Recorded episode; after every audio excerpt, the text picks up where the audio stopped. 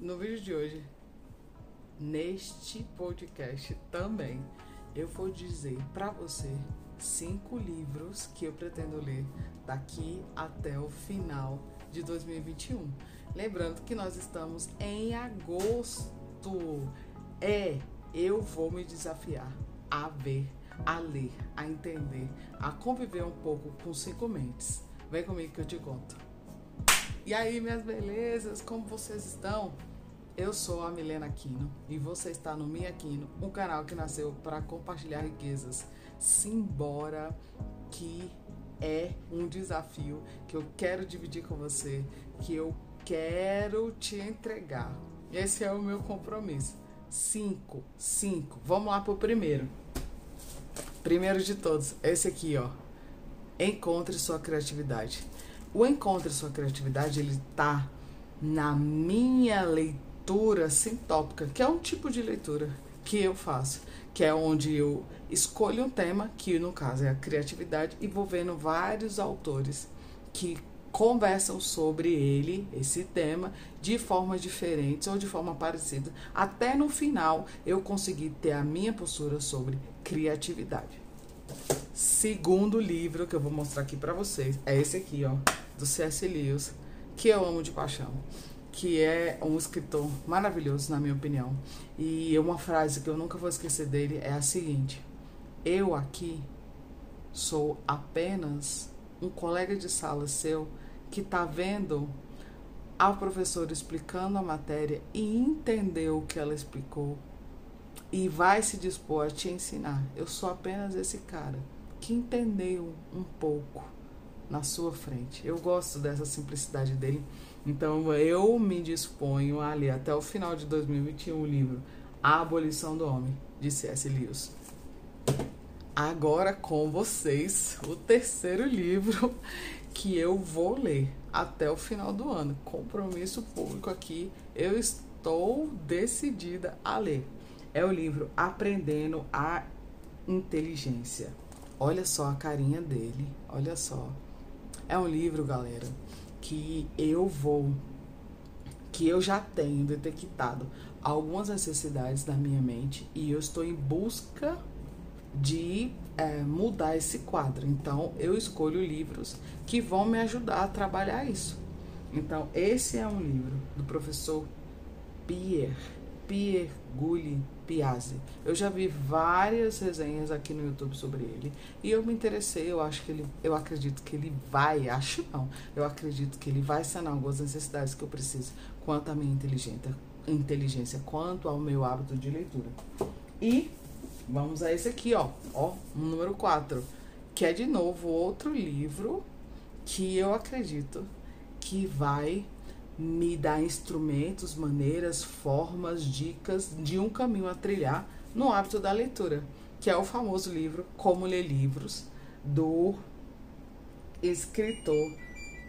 Eita, do escritor Mortimer Adler, que é um famoso aqui também é, do YouTube que é um famoso livro que muitos booktubers falam sobre ele e eu me encantei e é uma necessidade que eu tenho cada vez mais estruturar meu modo de leitura. E por último, por último, é esse calhamaço aqui, ó. Calhamaço, gente. E esse aqui realmente é um desafio muito grande, muito além do que eu posso imaginar até hoje nesse caminho de leitura, que é ler um romance. Eu já li um romance, vou deixar aqui na descrição para você e no card também, que é foi o meu primeiro romance, né? Que é o 1984. Eu li e esse vai ser o segundo, é um desafio muito grande. Eu estou com esse propósito. É mais Helena, porque é muito grande? Porque eu não gosto de romance. Simplesmente eu não gosto de romance. Se você ver a resenha que eu deixei aqui de 1984, eu vou dizer para você, eu não gosto de ler romance. Eu não gosto, mas eu estou me desafiando. Eu estou me desafiando. Na minha cabeça, romance serve para entreter a mente, é uma leitura de entretenimento. E eu não gosto, eu não gosto desse tanto de travessão que tem, das conversas, dos diálogos, e vai, para ali, para lá, isso não me interessa.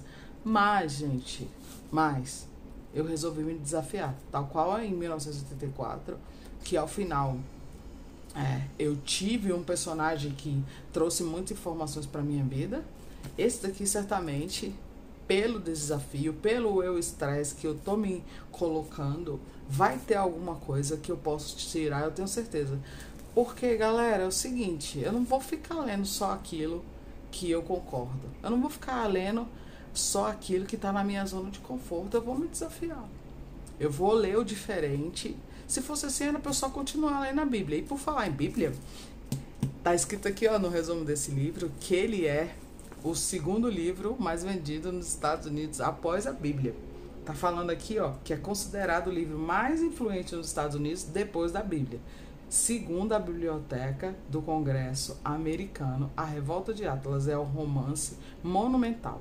A história se passa numa época imprecisa, quando as forças políticas de esquerda estão no poder último baluarte do que ainda resta do capitalismo no mundo infestado de repúblicas populares, os Estados Unidos estão em decadência e sua economia caminha para o colapso.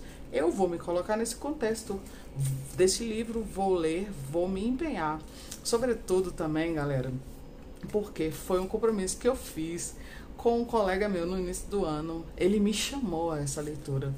E eu, como faço isso, chamo as pessoas à leitura, convido as pessoas a encontrarem o livro e dou um motivo para que as pessoas leiam, esse meu amigo fez comigo. Então, tá aqui, compromisso feito.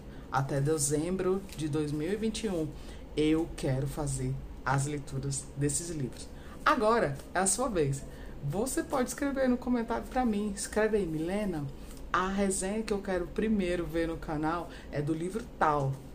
Milena, é do livro tal. Escreve aí para mim. Você tem cinco opções. Olha só, Revolta de Atlas. Você tem Como Ler Livros. Você tem Aprendendo Inteligência.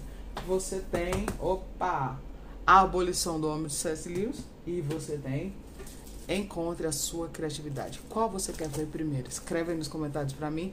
Beijo, até o próximo vídeo aqui do canal. Fique bem, eu também. Tchau!